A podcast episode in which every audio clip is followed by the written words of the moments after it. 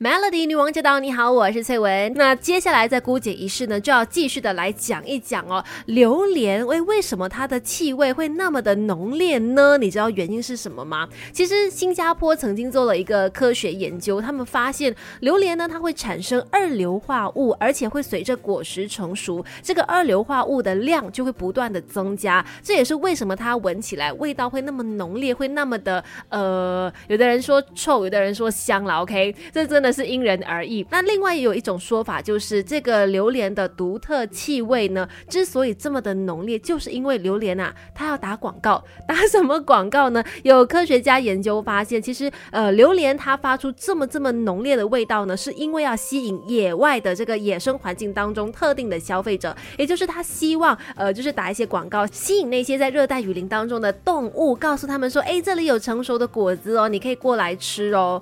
然后再经由，呃大象啊，或者是其他的动物去传播，这就是一个大自然和生物之间呢很奇妙的连接了。就是呃，果子成熟之后呢，他们就会用各种各样的方法去吸引其他的物种过来，然后就可以做到继续的发扬光大。那讲到榴莲，有的人就说，哎，其实吃榴莲是一件很补的事情；有的人又觉得说吃榴莲哦很热气。到底榴莲它的营养价值在哪里呢？等一下继续跟你聊。不管你懂还是不懂，Melody 估计。仪让你一点就通。其实有人说呢，榴莲这个热带果王哦，它很热气；也有人说榴莲它很补。今天呢，就要请姑姐来给我们解释一下，到底榴莲它好还是不好，营养价值又在哪里呢？我们从营养学的角度来看呢，其实榴莲它的营养是非常丰富完整的。那根据美国农业部的一份资料，每一百克的榴莲就含有维生素 B one、B two、B six、维他命 C 以及其他的维生素 B，还有少量的维生素 A。以以及有镁呀、钾、磷、锌、铁、钙等等非常丰富的矿物质和蛋白质，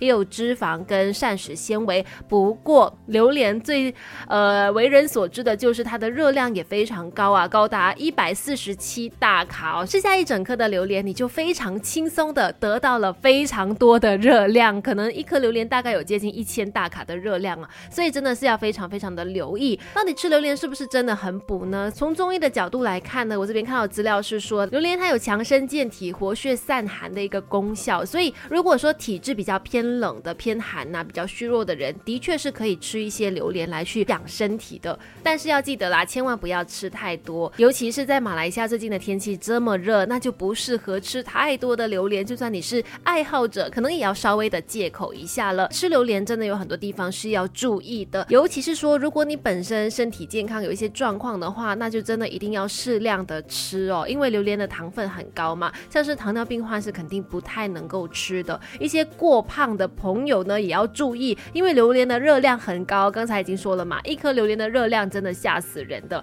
另外，榴莲呢也是高钾水果，所以肾脏病患者以及心脏病患者就要非常的谨慎了。就算要吃，真的也不能够多吃。还有一些罹患癌症啊，或者是有发炎症状的朋友，也不适合吃榴莲的。另外，如果你本身呢，不是说有一些什么样的疾病，但是有一些小毛病，比如说经常会有便秘问题呀，容易长痘痘的话呢，就真的要少吃榴莲啦。刚才说了，有一些人是不太适合吃榴莲的，甚至是完全不能吃的。接下来就说有哪些人很适合吃榴莲，答案就是呢，面对了睡眠困难又或者是有忧郁情况的朋友哦。原来榴莲的果肉呢有维生素呃 B 六嘛，刚才有提到，另外也有色氨酸，这两样东西呢都能够帮助提升血清素。还有褪黑激素能够帮助治疗有睡眠障碍的朋友。另外呢，它有一些抗忧郁的成分哦，能够刺激食欲。所以如果最近你觉觉得心情闷闷的、郁郁寡欢，那就去吃榴莲吧。还有就是呢，也有研究发现说，榴莲它因为有抗氧化的成分，也能够帮助我们抗老。哎，这个听了是不是觉得很开心呢？榴莲有丰富的维他命 C，这种抗氧化的成分呢，能够帮助消除体内的自由基，将氧化压力降到最低。加上它的高水分含量，这两者呢都能够让皮肤保持湿润，然后呢缓化早衰或者是老化的一个现象，可以减少老人斑呐，或者是脱发问题呀、牙齿松动问题、关节炎问题等等。哎，听完之后是不是觉得马上就要来一颗榴莲吃呢？提醒你吃完榴莲之后要多喝水哦。